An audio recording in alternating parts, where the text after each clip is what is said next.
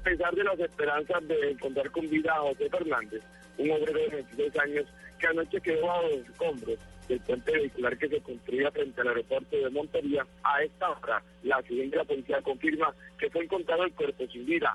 José Fernández apareció abrazado a una mole de concreto en los bajos de los escombros. En el lugar, en estos momentos, la SIGIN realiza el levantamiento del cadáver el hecho trágico inició anoche cuando se dio la columna de un puente vehicular que se construye frente al aeropuerto de Montería. 29 personas resultaron heridas, 6 de ellas ya están en su residencia, seis permanecen en los hospitales de la capital del departamento de Córdoba. El cuerpo de José Fernández será llevado a medicina legal y próximamente entregado a sus familiares residentes en el municipio de Cerepe. En Montería, Rafael Chica Guzmán, y Radio.